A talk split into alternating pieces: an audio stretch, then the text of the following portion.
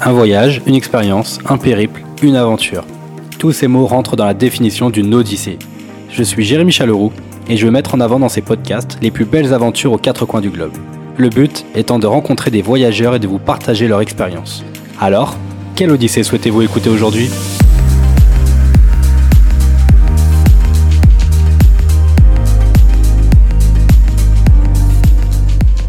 Bien, bonjour à tous et bienvenue pour un nouvel épisode de Quelle Odyssée aujourd'hui. Après cette petite trêve, je reviens pour vous proposer un épisode hors série. Et oui, j'ai le plaisir d'accueillir Florence, une exploratrice pas comme les autres, et qui va nous faire l'honneur de nous parler de son expérience. Salut Florence, comment tu vas? Très bien. C'est un peu la course. Je, te remercie vraiment d'être là avec moi pour, pour discuter de ton, ton expérience. Bah, merci à toi. Euh, dis-moi, je voulais vraiment bah, déjà euh, te rencontrer parce que je sais que tu as vécu quelque chose euh, que tout le monde ne, ne, ne, peut pas vivre dans sa vie. Et, et voilà, je sais que tu vas nous raconter un peu tout ça. avant, avant tout, je vais juste te demander de faire une petite présentation de toi, s'il te plaît. Alors, donc je m'appelle Florence et en fait, je suis la première femme à avoir réalisé un tour du monde uniquement en stop. Euh, donc en autostop, bateau stop, et j'ai même fait un peu d'avion stop. Et ça m'a pris huit ans. Euh, donc je suis partie, je suis revenue là il y a deux mois. J'étais partie en 2013 et je suis revenue là en 2021. Voilà, donc un tour du monde, mais vraiment pas comme les autres, quoi. En autostop, mais euh, vraiment que ce soit le, bateau, l'avion, le, le, le transport terrestre, tout ça, tu as jamais triché entre guillemets. Bah non, parce qu'en fait, t'as trop... Euh, non. en fait, t'es obligé d'être un peu strict avec euh, la règle du stop, parce qu'en fait, il y a tellement d'opportunités de, et d'occasions de faire des exceptions tout le temps. Donc en fait, si tu commences à faire une exception, t'en fais, euh, t'en fais 100, quoi. T'en fais 1000. Donc euh, non, non, et même en fait tous les gens, parce qu'en fait j'ai rencontré plein de monde avec qui j'ai voyagé aussi, et pareil, en fait, bah, tous les gens qui voyagent avec moi, en fait, j'aurais dit, bah non, en fait, si vous voulez venir avec moi, on soit on se rejoint à un endroit en bus, vous prenez un bus si vous voulez, mais moi j'irai en stop quoi qu'il arrive, soit venez faire du stop avec moi quoi. Et du coup j'ai fait du stop avec pas mal de monde aussi. D'accord.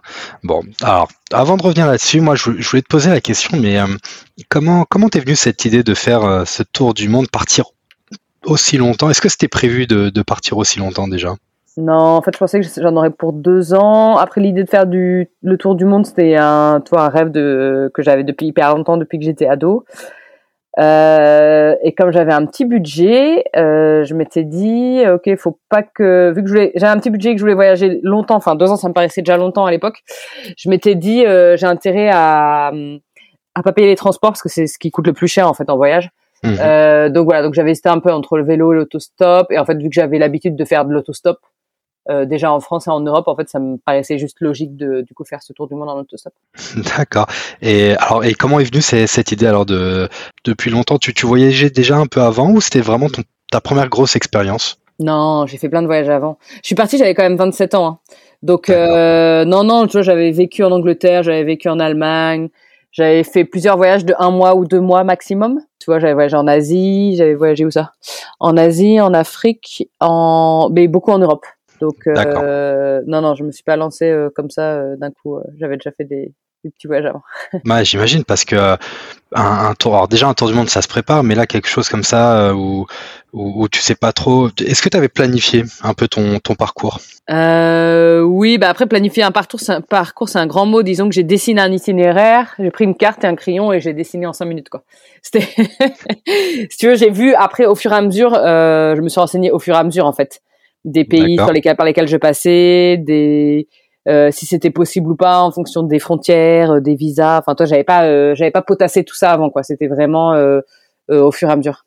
Hmm, d'accord. Donc tu es, tu es parti, donc tu es d'origine d'Orléans, si j'ai bien vu, et tu es parti d'Orléans et tu as commencé par où? C'est ça. Je suis parti d'Orléans et je suis parti en stop jusqu'en Vendée, jusqu'au Sable d'Olonne. Mmh. Et et en fait, j'avais trouvé par internet une semaine avant un voilier stop. Donc en fait, euh, le skipper m'attendait là-bas euh, avec un autre volontaire. Donc je suis arrivée au port des Sables d'Olonne et on a préparé le bateau pendant quelques jours et après on est parti et on a traversé l'Atlantique.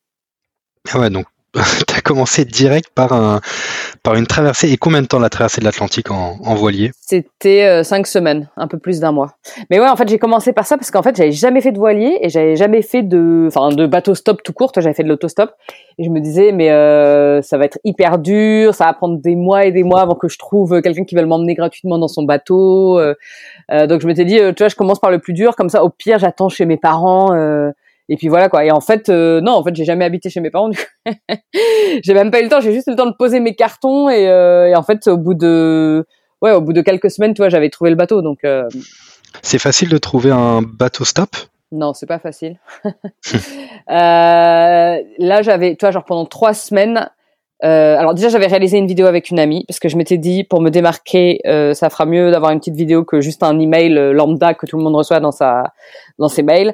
Et après j'avais passé quand même euh, je pense trois semaines quand même à, à bombarder euh, tous les petits sites d'annonces de voiles de voiliers essayer d'appeler des gens compagnie de convoyage les groupes Facebook les groupes machin. Donc tu vois j'avais essayé d'un peu inonder les gens de mails et d'annonces. Et, et voilà. Et du coup j'ai une réponse grâce à ça D'accord. Donc, tu es parti avec un skipper français, il était? Ouais. Ouais. Et alors, t'avais déjà pris le bateau ou euh, cinq semaines de voilier quand même dans, pour traverser l'Atlantique? Je suppose que ça n'a pas été facile tous les jours, voire tout le temps.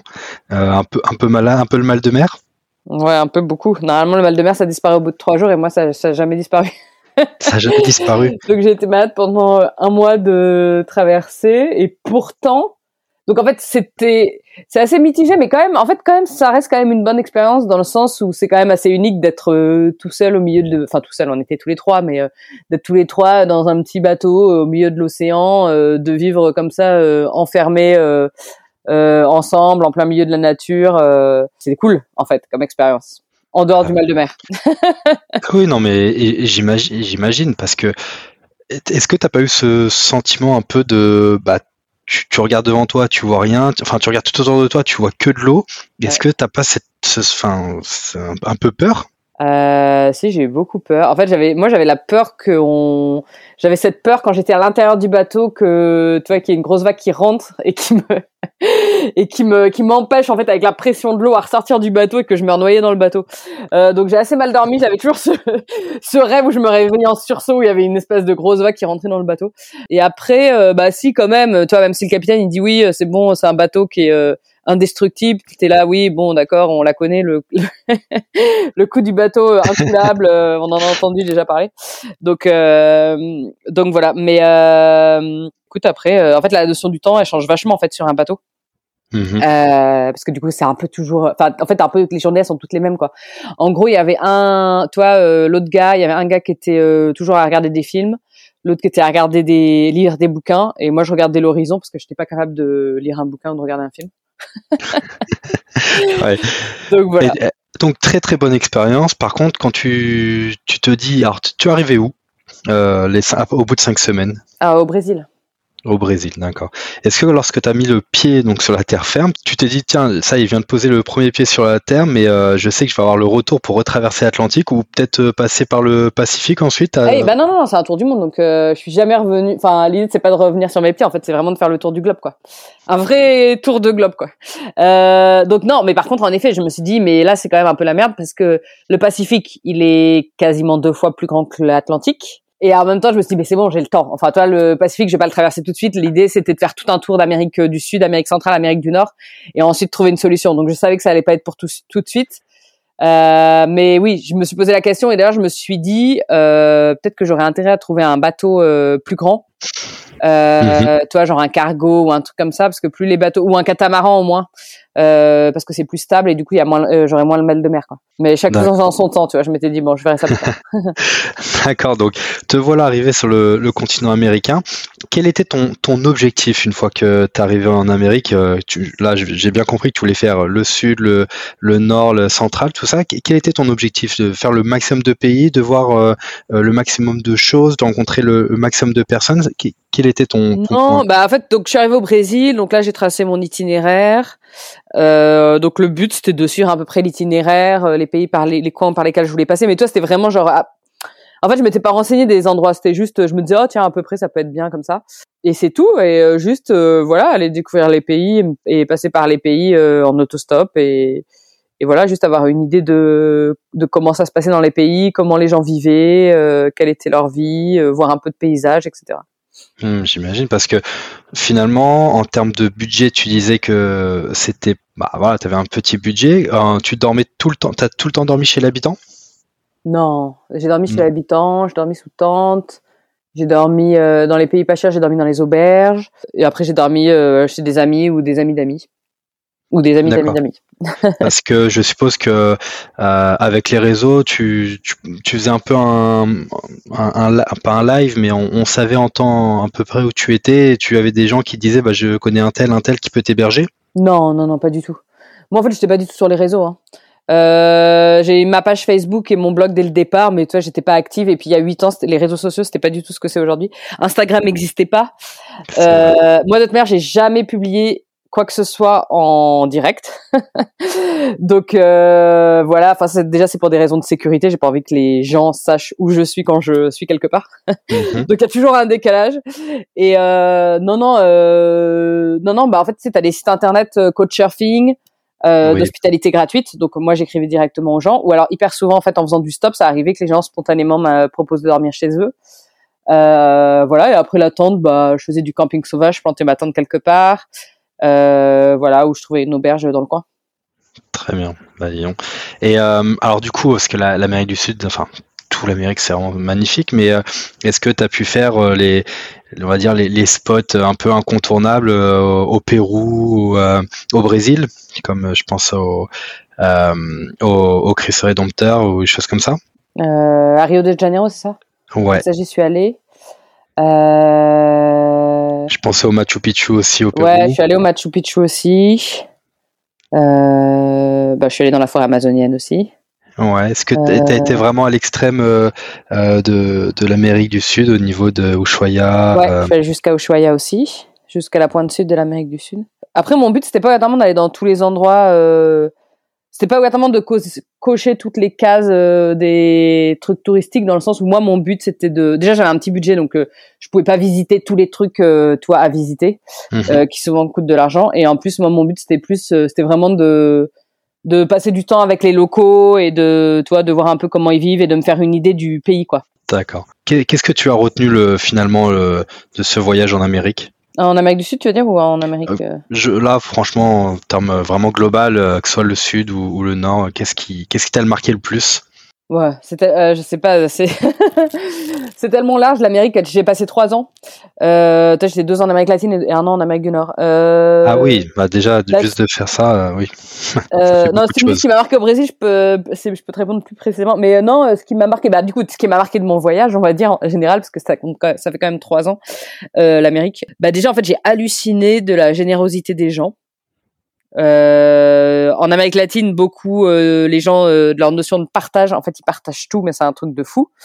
les gens sont hyper chaleureux, ouais, hyper chaleureux et hyper généreux. Et j'étais impressionnée, enfin, toi, d'être accueilli chez des gens, toi, comme si j'étais un membre de la famille alors qu'ils me connaissaient de nulle part et qu'ils m'avaient ramassé sur le bord de la route en train de faire du stop, tu vois. Hmm. Donc, ouais, j'ai été hyper touchée par ça. D'accord, super.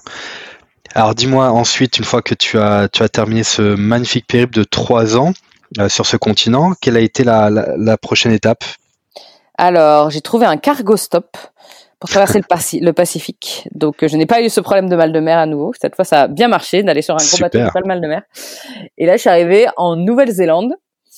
Euh, et là, je suis restée pendant huit mois. Euh, donc j'ai voyagé en Nouvelle-Zélande et j'ai fait un peu de, j'ai un peu travaillé aussi pendant quelques mois dans une ferme. Et ensuite je suis allée en Australie. Donc là j'ai trouvé un voilier par contre. Euh, en Australie, euh, pareil là j'ai bossé aussi. J'ai fait, j'ai voyagé, j'ai travaillé un peu pendant quelques mois. En fait j'avais euh, Nouvelle-Zélande et Australie, j'avais un visa. Euh, working holiday. Ouais, working holiday c'est ça. Vu que j'avais encore les les moins moins de 31 ans. Alors là j'ai fait de l'avion stop pour la première fois. J'ai fait de l'avion stop et du bateau stop pour sauter d'île en île réussir à arriver en Asie.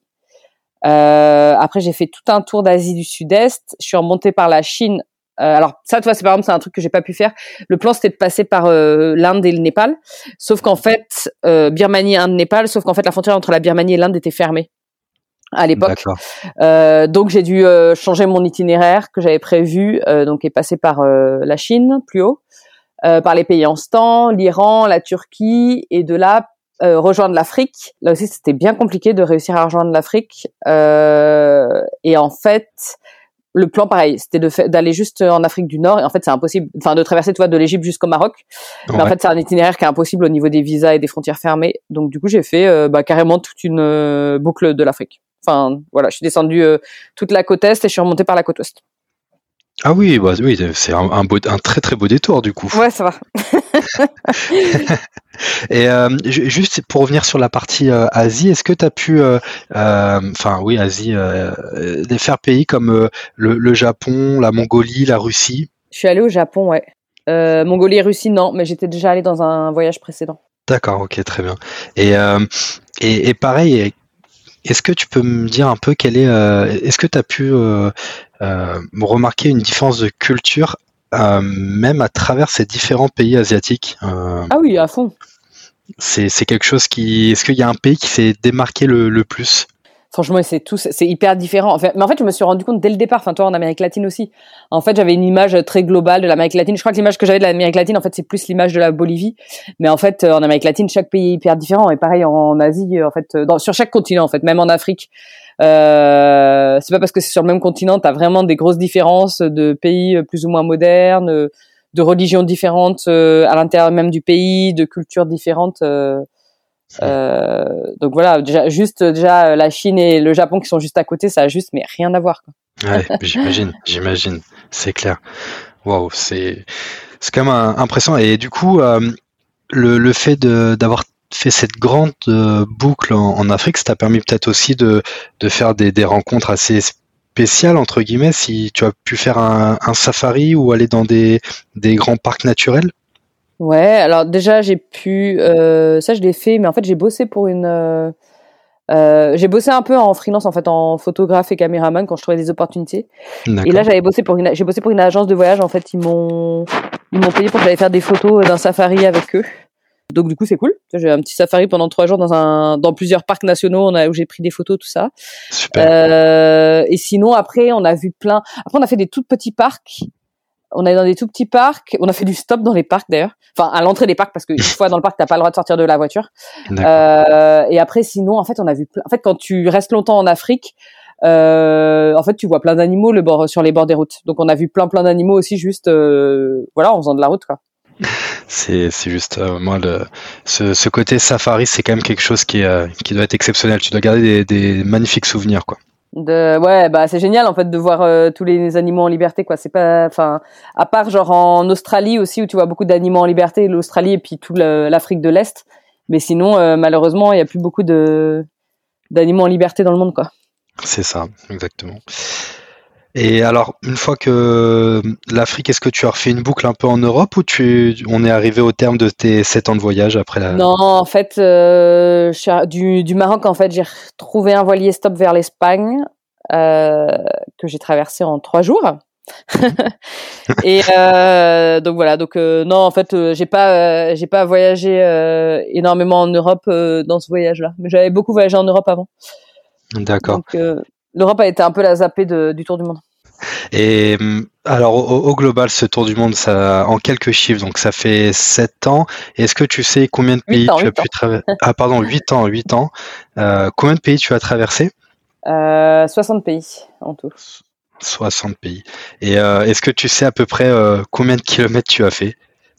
Euh, pas du tout. Tu n'as pas, pas, fait le jeu de savoir est-ce que. J'ai noté tout sur mon blog. Je crois que c'est, je crois que j'ai écrit un truc genre 260 000. Je crois que c'est quelque chose comme ça c'est quand même euh, impressionnant. Euh. Et alors, le fait de traverser là ces 60 pays, moi j'avais une petite question un peu pratique. Comment tu t'organisais pour euh, faire à chaque fois tes, visas pour passer d'un pays à un autre? Est-ce que c'est un truc que tu organisais un peu à l'avance ou tu allais directement à la frontière et tu faisais ton visa à la, frontière? Alors en fait avec un passeport français, il y a peu de pays où il y a besoin de visa. déjà toute l'Amérique, tout le continent américain, sud et nord, il euh, y a besoin d'aucun visa. À part euh, le- les États-Unis où il faut faire euh, le truc online, là, l'ESTA avant d'y arriver. Oui, les stars. Mhm. Euh, donc voilà, donc euh, tu passes comme ça, on tamponne ton passeport et c'est tout. Euh, Nouvelle-Zélande, Australie, bah, j'avais un les PVT. Et après en Asie, alors là il y a certains pays où pareil, ils tamponnent, mais par contre il faut que tu payes quelque chose, mais c'est pareil, ça se fait à la frontière terrestre. Euh, normalement tu payes un truc genre 20 euros ou 30 euros, je sais plus.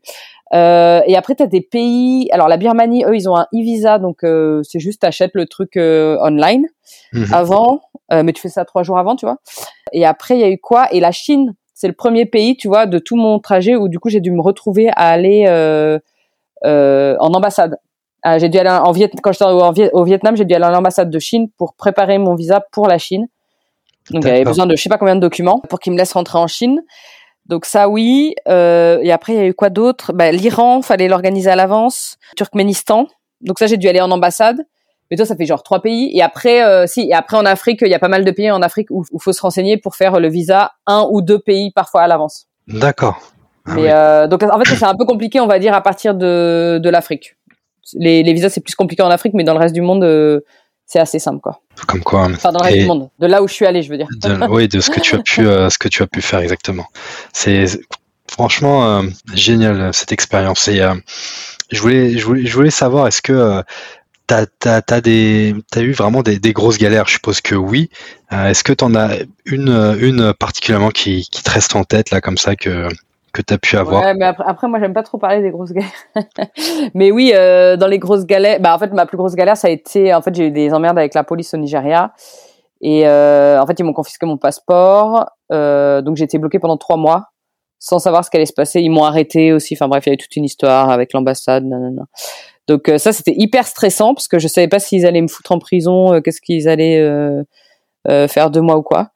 Euh, donc ça, c'était peut-être euh, ma pire expérience. Mais ça, c'était à la fin du, à la fin du voyage. Et au, au final, comment ça s'est terminé Enfin, ça s'est bien terminé, mais comment comment Eh t'as pu ça t'en Eh ben, sortir au final, ils m'ont, euh, au final, ils ont décidé de m'expulser du pays sans amende. Donc euh, voilà. Par contre, euh, et moi, en fait, au même moment, j'ai réussi à trouver un avion stop. Donc voilà. Et il fallait pas que je sois expulsée par voie terrestre. Ils voulaient m'expulser par avion. Mais moi, en même temps, j'ai trouvé un avion stop. Donc du coup, euh, bah du coup, j'ai dit ok, euh, enfin ok, je m'expulse avec l'avion stop. Quoi. Donc voilà. Sauf que j'ai juste un peu menti en disant que je, je rentrais en France, sauf qu'en fait, je suis allée au Maroc. C'était un avion stop pour le Maroc. Ouais, mais bon, c'était ton, t'étais sur la fin, c'était un, un dernier passage, quoi. Ouais. Bah non, parce qu'après, je me suis retrouvée ma- bloquée au Maroc pendant six mois. Aussi bloqué, d'accord. Et mais mais pas arrêté là cette fois-ci, si? Non, non, là, bloqué euh, à cause du Covid. En fait, le Maroc avait fermé ses frontières, ils les ont réouvertes. Je suis rentrée à ce moment-là et ils ont fermé quelques semaines après.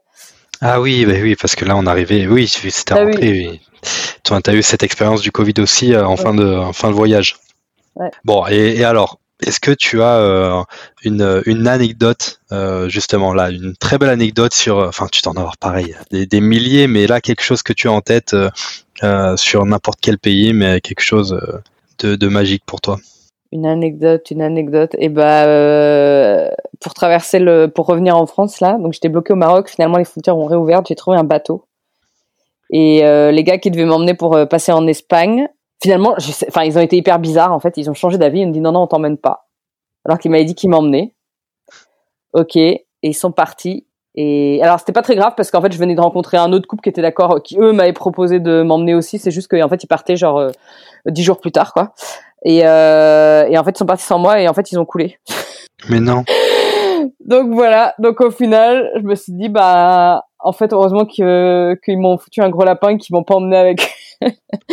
donc voilà. Donc j'ai traversé du coup la Méditerranée avec euh, un couple de Français retraités qui m'ont déposé jusqu'en Espagne. Ouais, tu parles d'une anecdote.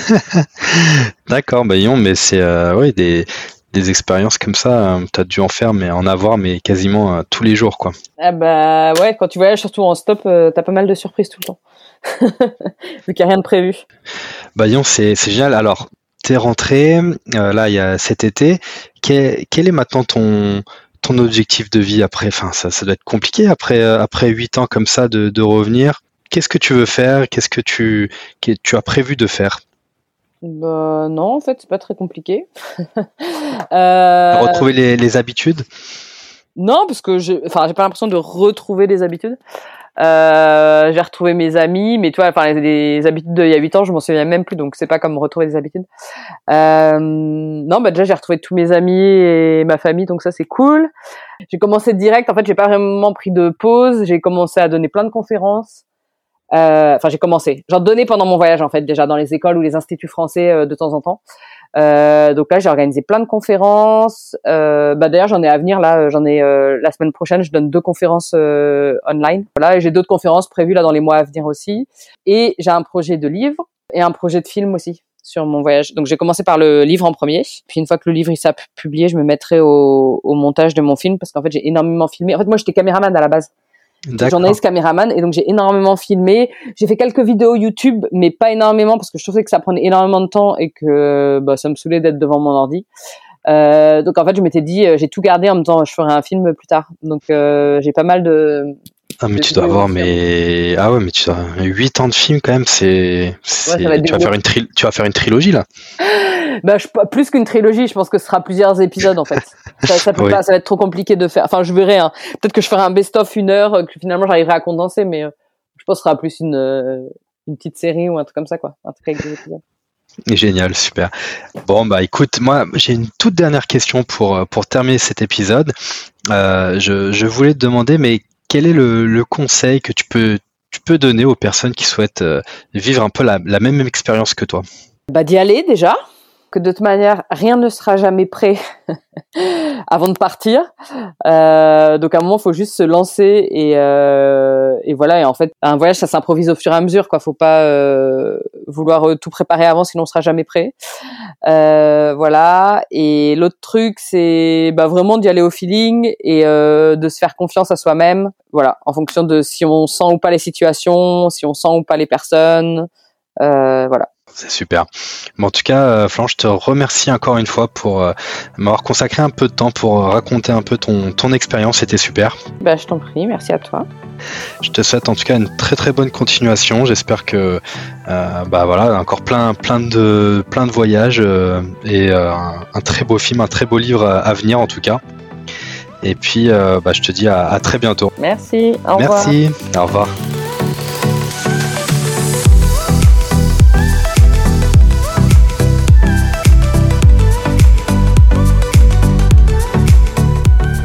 Vous avez écouté cet épisode de Quelle Odyssée aujourd'hui jusqu'au bout. Bravo et merci. J'espère qu'il vous a vraiment plu et si c'est le cas, je vous laisse le partager aux personnes autour de vous et les inscrire sur ce podcast. Si vous souhaitez me contacter pour me faire un feedback sur un épisode, me proposer de nouveaux invités ou autres demandes, vous pouvez me laisser un message à jérémy-odyssée-podcast.fr ou sur mon compte Instagram. Encore un grand merci de m'avoir écouté et je vous dis à très bientôt pour une prochaine Odyssée.